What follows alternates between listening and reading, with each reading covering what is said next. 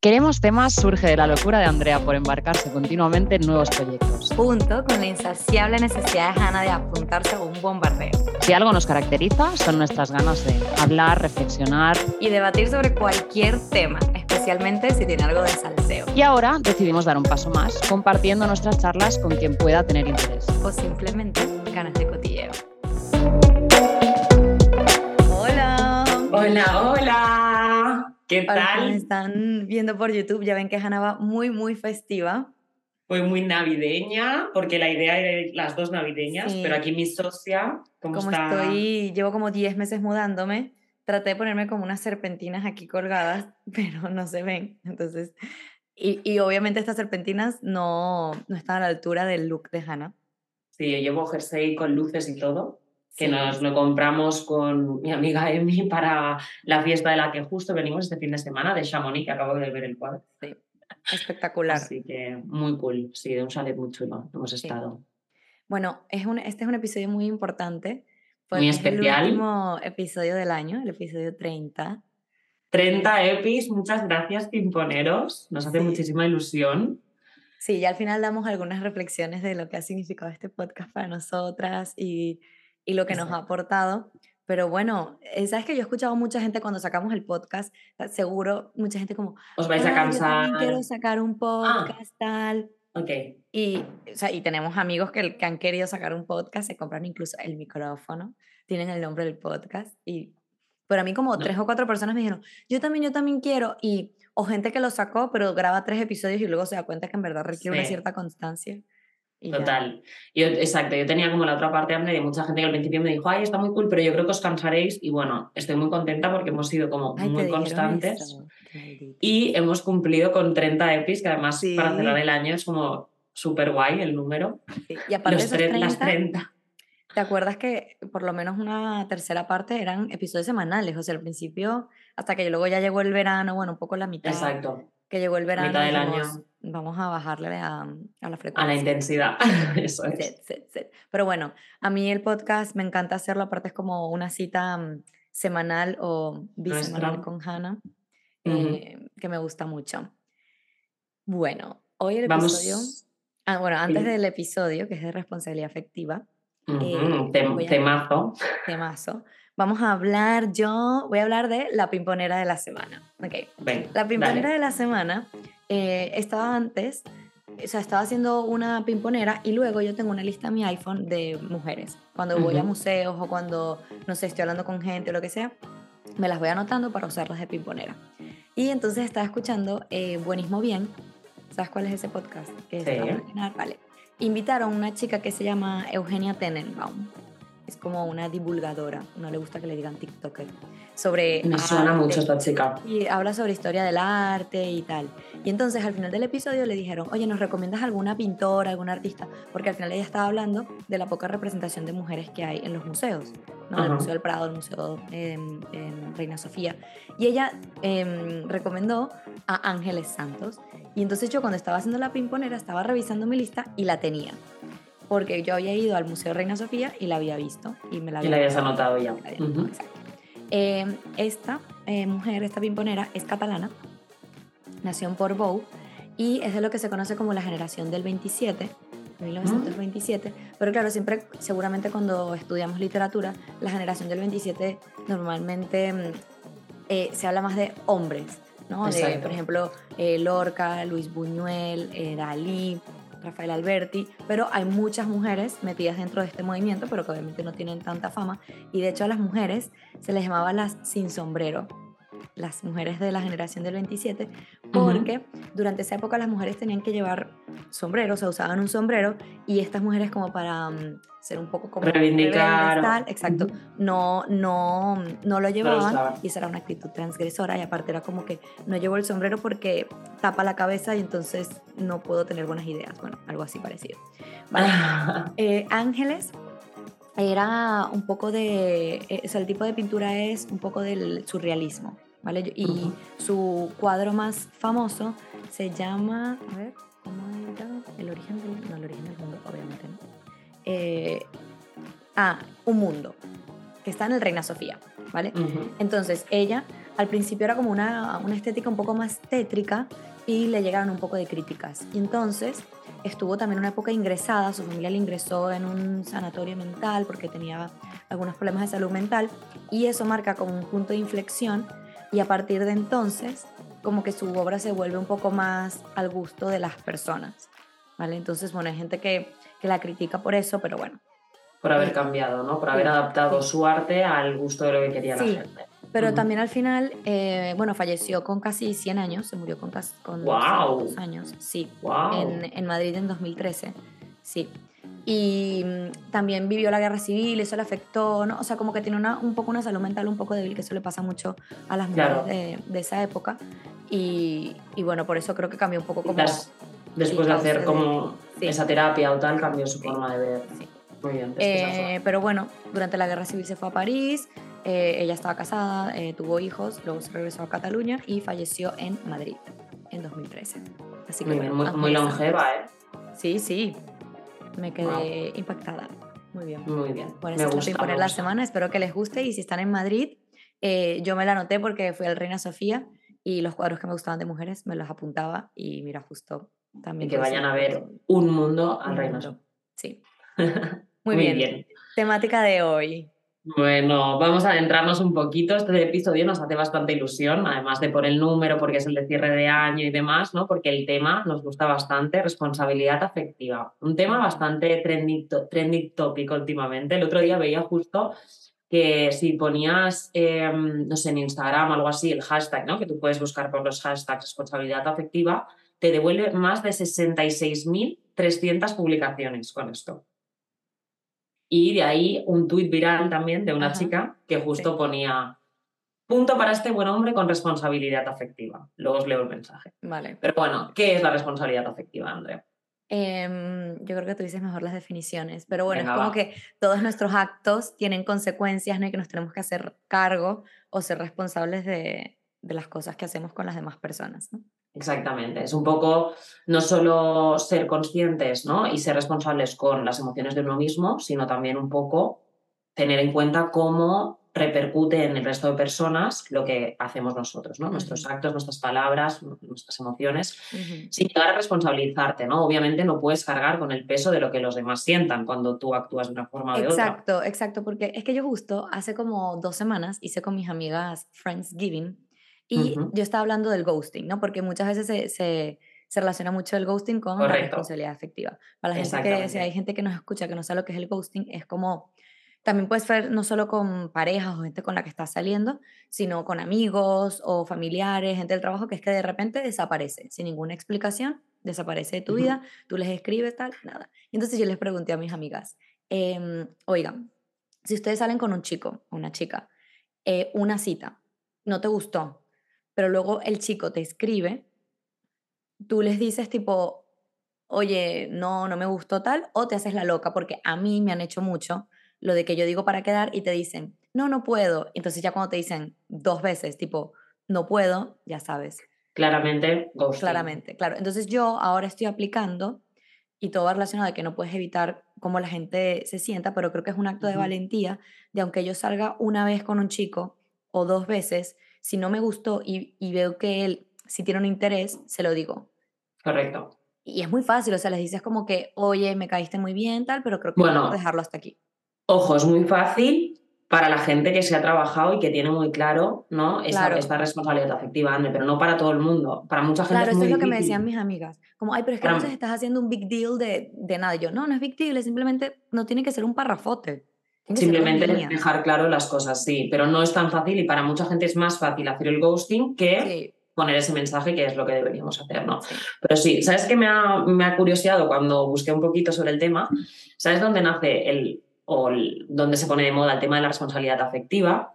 Surge en los 80, cuando el poliamor se pone muy de moda. Ah. Se tenía que establecer algo, ¿no? Para, para ese no todo vale, ¿no? No todo, no todo está bien, porque al final tienes que establecer de alguna forma, oye, algunas normas que hagan sentirte bien en tu relación, ¿no? pues siempre aplicando, aplicando el respeto un poco, la comunicación, la empatía para hacer que esa relación funcione correctamente. Entonces nace así, pero bueno, muy importante decir que aunque es muy fácil y se aplica bastante al término pareja, mm. deberíamos tener responsabilidad afectiva en todo nuestro tipo de relaciones, en amistades, en el trabajo, con nuestras familias, con nuestros amigos, Un poco... Sí.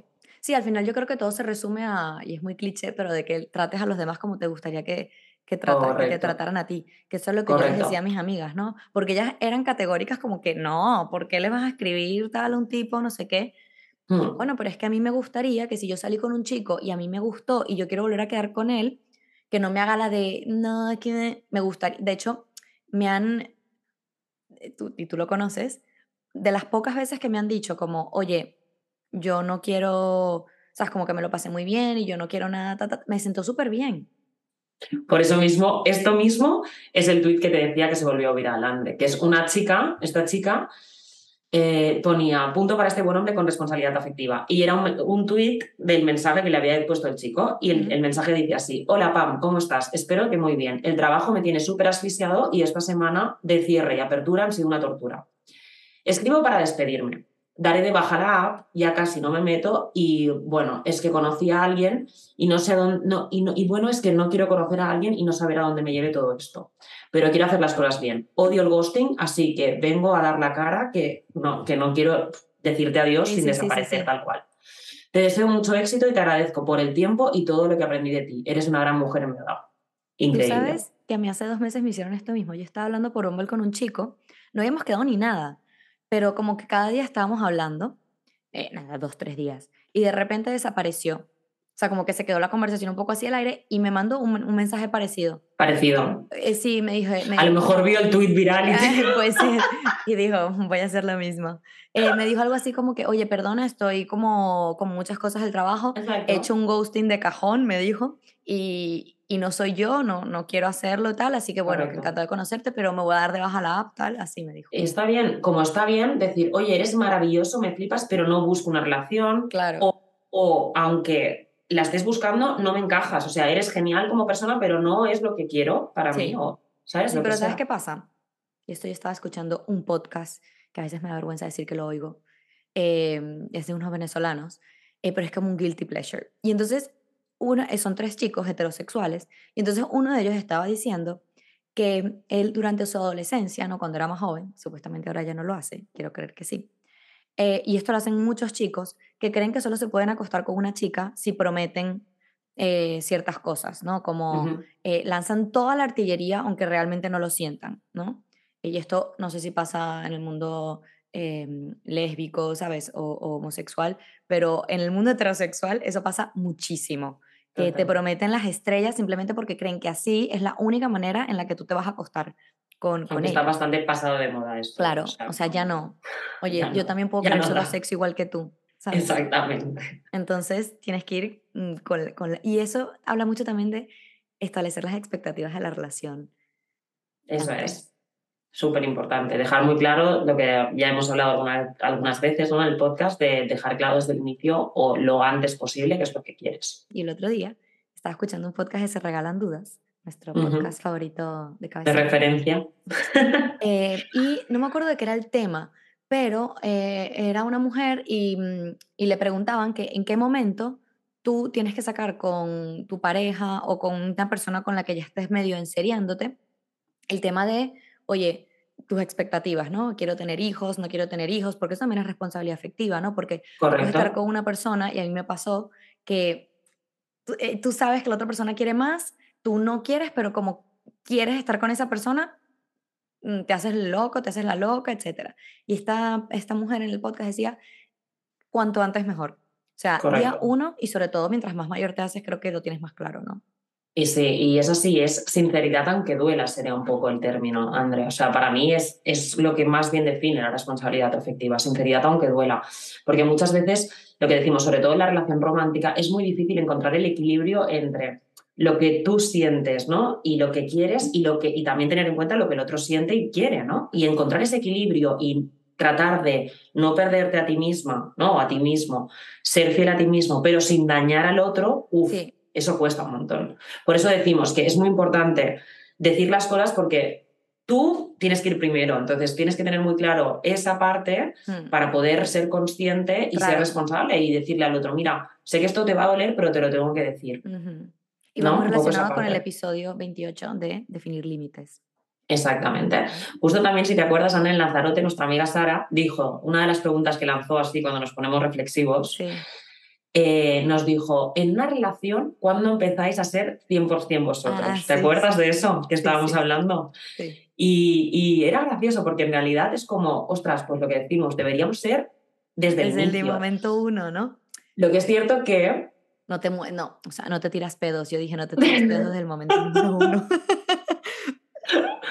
Pero sí es verdad, es, que fue un tema gracioso y es cierto, porque al final cuanto antes tú muestres cómo eres, la otra persona, es, es, ser, es ser justo contigo mismo y con el otro.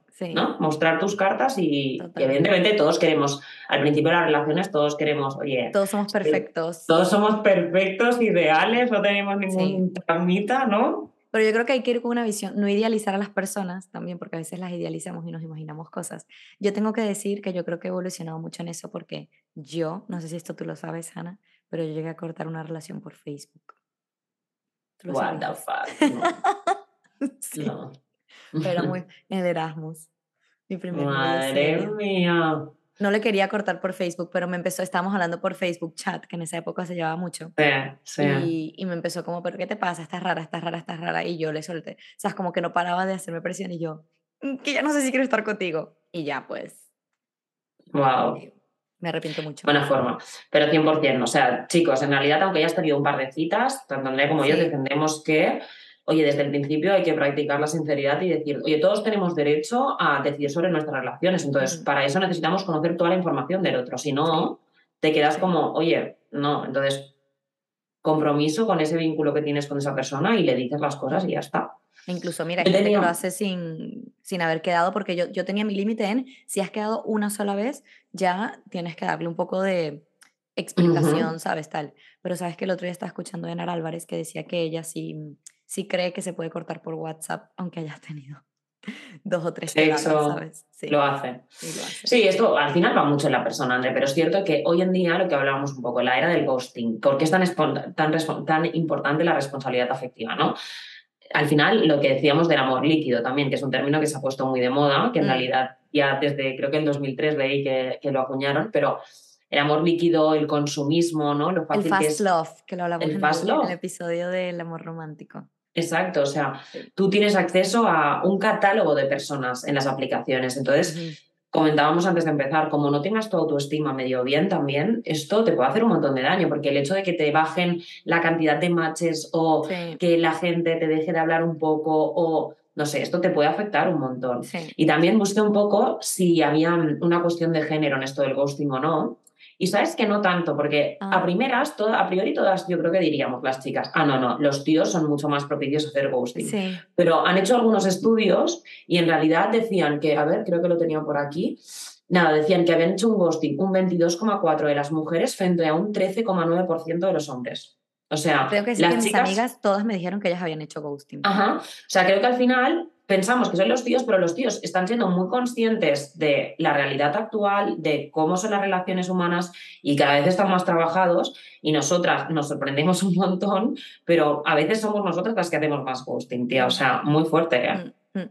Yo tengo que decir que las dos veces, o sea, cuando las dos veces que me han dado una explicación a mí, eh, como de, oye, de tipo de responsabilidad afectiva, me ha sentado muy bien y las dos veces que yo lo he hecho, la respuesta que he tenido ha sido muy positiva.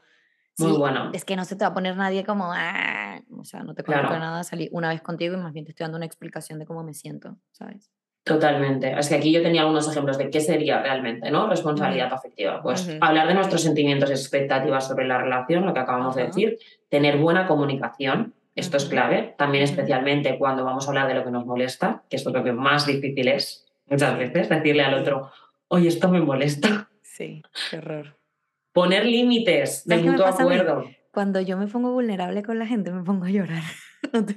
Y te cuesta, sí, sí, te y me pongo a llorar, pero por decir una cosa estupidísima, tipo, no me gusta que pongas tus zapatos en el sofá, me pongo a llorar. Cositas. No me gusta, sí. Ya que sé, tonterías, ¿no? La cortina de la ducha que se queda abierta, manías que cada uno tenemos y después... puedes correr. Exacto. Ajá, ¿qué más?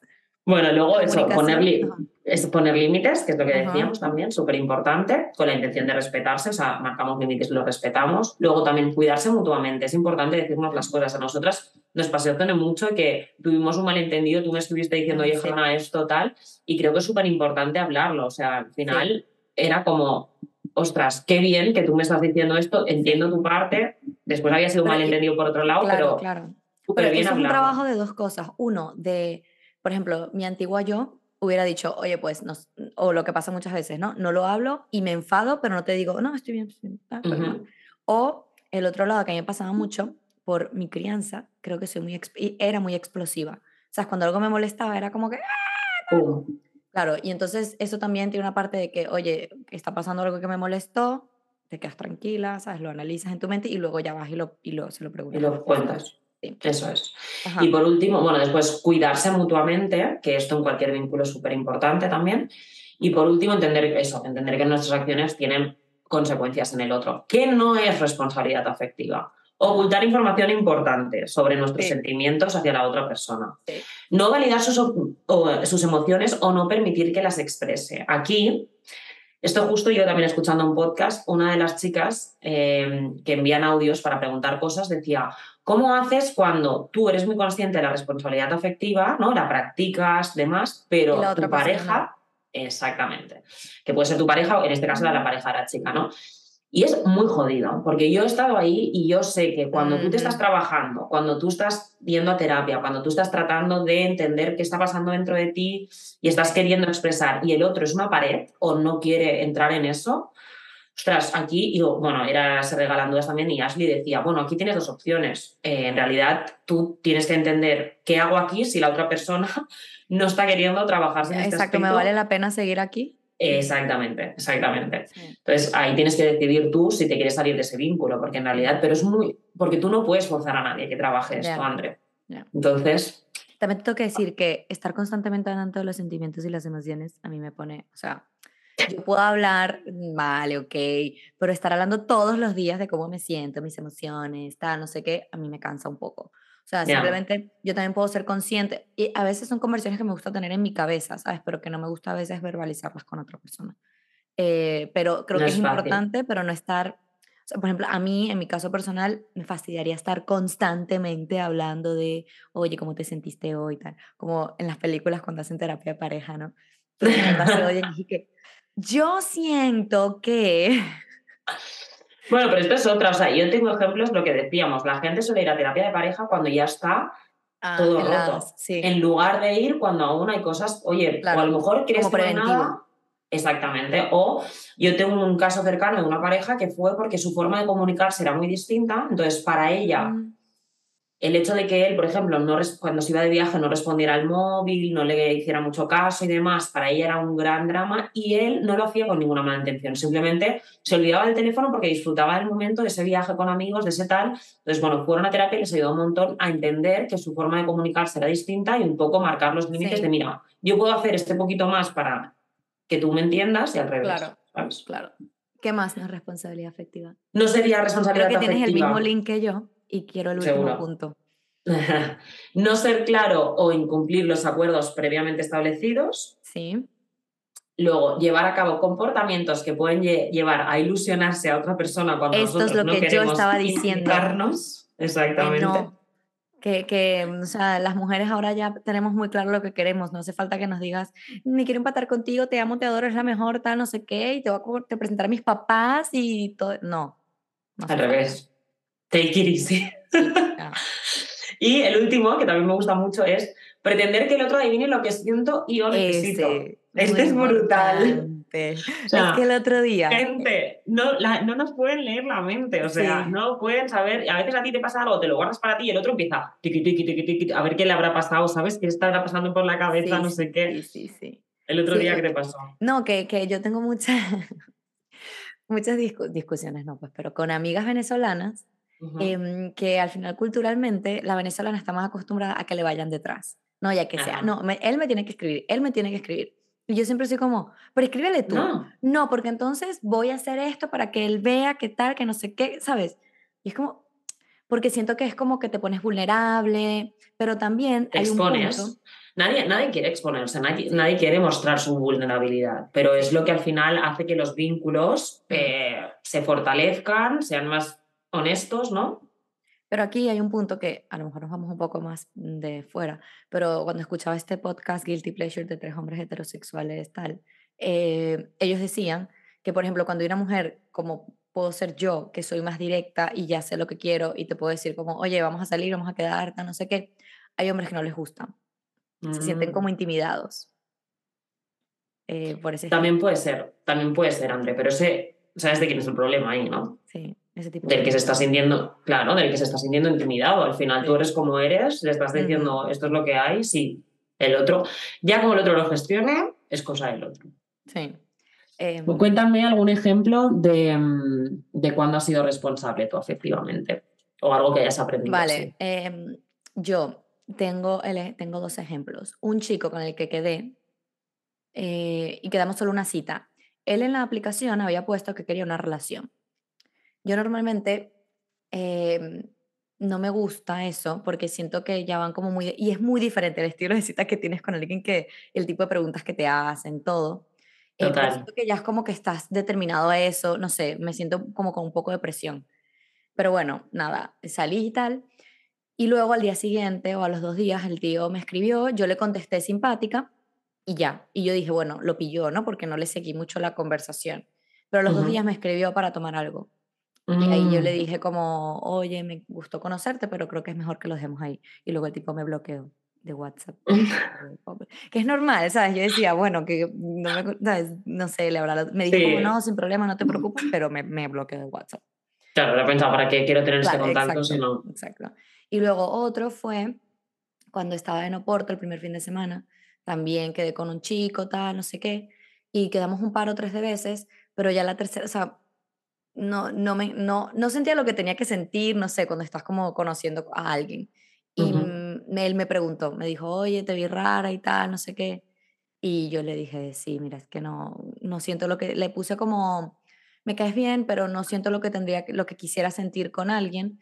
Eh, así que bueno, creo que es mejor que, que, lo dejemos aquí. Y el tipo me dijo, como no, no hay problema, tal. No problema. ¿Y tú? Yo, pues mira, yo Creo que el ejemplo así más reciente también ha sido este año que, bueno, le tuve que decir a un rollete con el que me estaba viendo algunas veces más, como mira hasta aquí.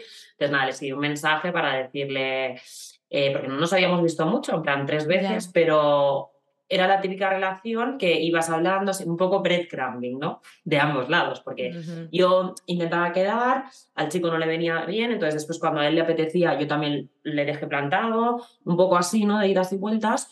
Entonces al final, bueno, cuando empecé mi relación actual, eh, tuve que escribirle, bueno, le quise escribir un mensaje como para que supiera que, mira, que no quería hablar más y que no iba a contestar más sus mensajes. Exacto, en plan de, mira, simplemente estoy conociendo a alguien, no, no te voy a responder más los mensajes, me ha encantado conocerte y tal.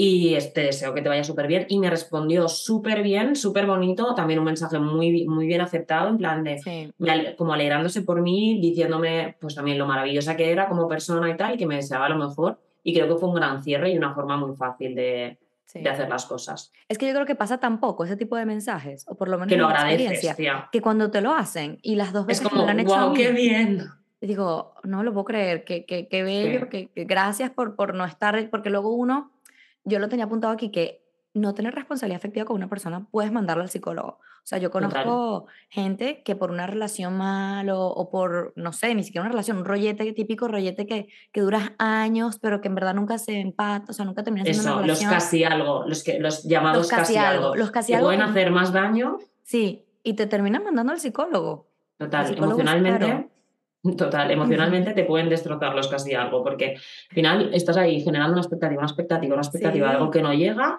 luego no sabes, eh, no sé, no te atreves a hablar las cosas porque no sabes cuánto puedes esperar, porque es un casi algo, no eres nada, pero desde el momento en que estableces una relación, sea del tipo que sea con esa persona, tienes todo el derecho a ser claro y casi que el deber a ser claro, ¿no? De decir las cosas. Pero yo creo que mucha gente te pasó. No, no, dale, dale. No, que hay mucha gente que tiene miedo a tener esa conversación de, oye, no, yo no quiero nada serio, tal, porque entonces cree que la otra persona va a decir, oye, me voy. Y prefieren mentirlo o, o, omitirlo. Ghosting, postergarlo, tal, a eso.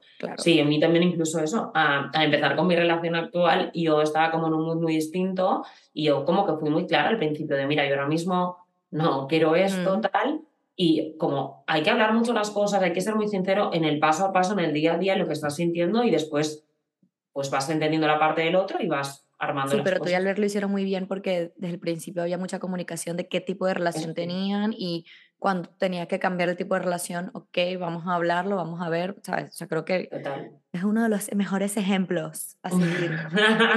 Gracias. Oye, em, vamos bueno, a queremos... Sí, hoy queríamos decir gracias a los pimponeros, ¿no, André? Por, por este tiempo escuchándonos, por todo el amor, por, no sé, ha sido muy guay lanzar este proyecto y que la gente lo haya cogido también. Sí. Y queríamos daros las gracias eh, explicando algunas anécdotas, ¿no, André? Sí. O sea, yo quería, yo tengo aquí anotado como eh, gente con la que he reconectado o he conocido gracias al podcast este año, ¿no? Eh, por ejemplo, Hannah con su relación actual, eh, Alberto es súper fan del podcast, entonces un día nos dijo como, oigan, cuando vayan a Barcelona, quiero hacer una cena, y nos presentó, bueno, Hanna ya los conocía, pero a mí me presentó a sus otros dos amigos y ahora hemos hecho como mucha piña. un grupo súper guay. Víctor, Mark es un poco más fan del, del podcast que Víctor, Víctor muy mal que no, yo no los oigo todos. Em, luego me acuerdo también una vez, yo creo que eso no lo conté aquí, que estaba, o no lo sé, estaba en una conferencia de mujeres en el mundo de los negocios, o no me acuerdo qué era, hice una pregunta y por mi voz me reconoció una amiga tuya. Ah, Flavia. era de nuestra Flavia, de nuestra, claro, porque escuchaba el podcast, entonces dijo, esa voz me suena. Eh, luego, por ejemplo, la, mm, la, prima de mi amiga Carla, Estefanía, que quedó contigo, Hanna, porque Eso, el podcast. Oye, pero esa era mi anécdota. Ah, esa era tu anécdota. Ah, cuéntala, cuéntala, cuéntala. No, no, pero fue de las cosas más guay también que me han pasado. Claro, conocer en persona a una pimponera. Claro. que directamente a mí no me conocía, sino que era la prima de, de, la amiga Andrea, que vive en Alemania, pero estaba aquí en Suiza y bueno, nos quedamos para cenar y fue súper cool. O sea, en realidad conocer a alguien simplemente a través del podcast, ¿no? Y compartir un poco, charlar, irte a tomar algo, me pareció espectacular. Sí, aparte que Estefania es un perfil muy interesante, eh, lo que ella hace y tal. Hablamos de también, ella. Sí, gente como por ejemplo Vivi Risk, que son gente que yo ya conocía, pero que a partir del podcast como que hablamos más, ¿no? Porque me comentaba, oye, esto que dijiste y tal. Entonces, relaciones que ya tenías, las, las, las fortaleces. Eso es, a mí me ha pasado justo también hay una chica que antes trabajaba conmigo, Francesca Belmari, que siempre es muy fan y nos comenta bastante. Sí, y nos yo da, he visto que nos comenta. da mucho feedback, entonces me, me da mucha gracia porque ya no tengo como ese contacto diario con ella porque ya no trabaja conmigo, pero gracias al podcast oye, sé de ella, nos comenta, se involucra, entonces gracias Francesca también. Y, y, bueno, y también con gente del balonmano, que después cuando hice, por ejemplo, lo del Grab, de que fuimos subiendo un poco la gente que nos tenía en ah, su top list del, del, año de podcast de Spotify, eh, una de las chicas del balonmano, Alba, Alba Mora, justo me escribió en plan de, mira, yo también tal, os escucho siempre, aquí una fan más, me pareció súper lindo, ¿sabes? Es como que la gente, oye, le gusta y no, y te genera conversación, por ejemplo, con, con mi amiga Aurora, vino a Porto, entonces me dijo, oye, es que estaba hablando de, de, de, esto y yo no estoy de acuerdo en esto, entonces generas un poco de debate y, te pones a hablar con la gente. Em, la verdad que el podcast nos ha traído puras cosas buenas. Súper cool, sí, sí. Muy bien. Bueno, vamos a las Vamos con las recomendaciones. ¿Empiezas tú? Sí, la recomendación por primera vez es mía para finalizar el año y este oh. sí. Y son, como no, dos podcasts. Em, el primero me lo recomendó nuestra amiga Marina, que se llama Archetypes de Meghan Markle, que se lo ah, sí, lo dijo. Sí, ya me lo terminé. Y es muy cool porque mm, cada episodio va de una palabra que normalmente se nos dice a las mujeres con connotaciones negativas, por ejemplo, eh, The Dumb Blonde, ¿no? La rubia tonta, entonces ahí traen a Paris Hilton para hablar de esto, llama gente. O por ejemplo, mm, qué cool. eh, sí, the, the B-word, que es bitch, ¿no? O, o, por ejemplo la palabra ambiciosa, ¿no? Cuando una mujer es ambiciosa tiene una connotación diferente. Negativa. claro. Entonces traen a Serena Williams, eh, o por ejemplo eh, solterona, ser solterona, que traen a Mindy Kaling, que es una eh, actriz guionista que a mí me encanta. Sí. Bueno, ese me gusta mucho. Y luego el otro, que me lo recomendó mi amiga María Cafrao, de Dualipa. Dualipa tiene un podcast. Mira. sí, se llama At Your Service y el, el, episodio que vi fue entrevistó a Pedro Almodóvar y me gustó mucho. Qué Pero guay. hay otros muchos más que, que también están cool. Bueno, muchas gracias, muchas gracias Andrea por tus recomendaciones. De nada. ¿Y? Bueno, mi recomendación hoy es de mi pareja, es de Albert, porque además es un claro ejemplo de alguien que aplica la responsabilidad efectiva Sí. a, a otro nivel. Sí, sí, sí. Y bueno, su recomendación es hacer un voluntariado. Es Ah. coger una mochila y hacer un voluntariado. Él lo hizo en 2017, creo, que se fue a Honduras. Y bueno, nada, me dice que al final, bueno, lo voy a citar porque es más fácil lo que me escribió. Él, él explica que te sumerge realmente en un mundo totalmente diferente al tuyo, con unas condiciones que son radicalmente opuestas a lo que tú normalmente vives, entonces que aprendes que hay muchas vidas y muchas formas de vivirlas, que trabajas la empatía cuando te involucras en un proyecto con gente de pensamiento muy dispar y donde sus vivencias frente al mundo son tan diferentes a las de uno mismo, que relacionas de manera muy brusca como los actos en las interacciones personales tienen impactos brutales de los cuales no te das ni cuenta normalmente en tu día a día. Absorbes la alegría, la tristeza, el miedo, la incertidumbre de seres que son como nosotros, pero con una vida distinta. Creces como persona cuando te crees que vas a ayudar y en realidad sales hecho Te mierda. están ayudando porque- a ti. Realmente lo que les has aportado tú es ínfimo comparado con lo que ellos te enseñan a ti. Y aprendes un poco a acariciar con tus palabras y hacer feliz a una persona solo con eso, que es súper bonito. Y escuchas historias que nunca te creerías reales, pero cuando salen de una persona que está a tu lado, el shock es brutal. Entonces dejas un poco de pensar en ti y ese sentimiento de agonía no sabes ni cómo empezar a digerirlo. Entonces también es un trabajo, bueno, en definitiva era como salir de tu mundo, eh, darte una hostia de realidad muy fuerte. Y es un ejercicio de aprendizaje personal para valorar pues, no solo la vivencia, sino todo lo que te, rode- te rodea y cómo tratar a una persona puede influir tanto en ella como en ti y le- cómo las palabras y los actos pueden hacer tanto bien como mal y tenemos que ser muy conscientes ¿no? de ello. Yo hacer un voluntariado eh, es algo que siempre he querido hacer. Irme así dos semanas, tres semanas. Y nunca Ujú. lo he terminado de hacer, pero está en mi to-do list. Sí, él estuvo un mes y siempre dice que durísimo, pero bueno, que era una experiencia brutal. Ya, yo lo quiero hacer. Va a estar en mi, no sé si para 2023, pero a lo mejor para 2024, en mi bucket list. Venga, bien. yo también me lo apunto. ¿Sí? Podemos ir juntas a, a dar clases de podcast. Sí, sería muy útil eso. Em, Bueno, de cómo comunicarnos, de oye, cómo comunicarnos. es súper importante. Puede ser, puede ser. Vamos hablando. Em, bueno, Bueno, Bimboneros, muchísimas gracias por este 2022 que nos ha aportado un montón de cosas y sobre todo un año de podcast. sí. Eh, a partir de ahora eh, grabaremos, bueno, a lo mejor el siguiente episodio para enero, ¿no? Enero, sí. Enero. Que será realmente el de un año, porque empezamos en enero, pero Empezamos bueno. en enero, exacto. Pero bueno, ya el siguiente será mm, grabado desde Oporto porque ya estaré mudada definitivamente. porque La gente está toda loca que no sabe cuándo me mudo. Dicen que llevo como 10 meses mudándome. Em, así que sí, muchas gracias em, por el, por todo la- las personas que están, que nos han oído y mm, nos vemos en enero. Feliz Navidad, Feliz felices Navidad, fiestas a todo el feliz mundo, año, todo. feliz año Sí, y mucha felicidad y mucho amor para todos. un besito. Nos queremos, chaito.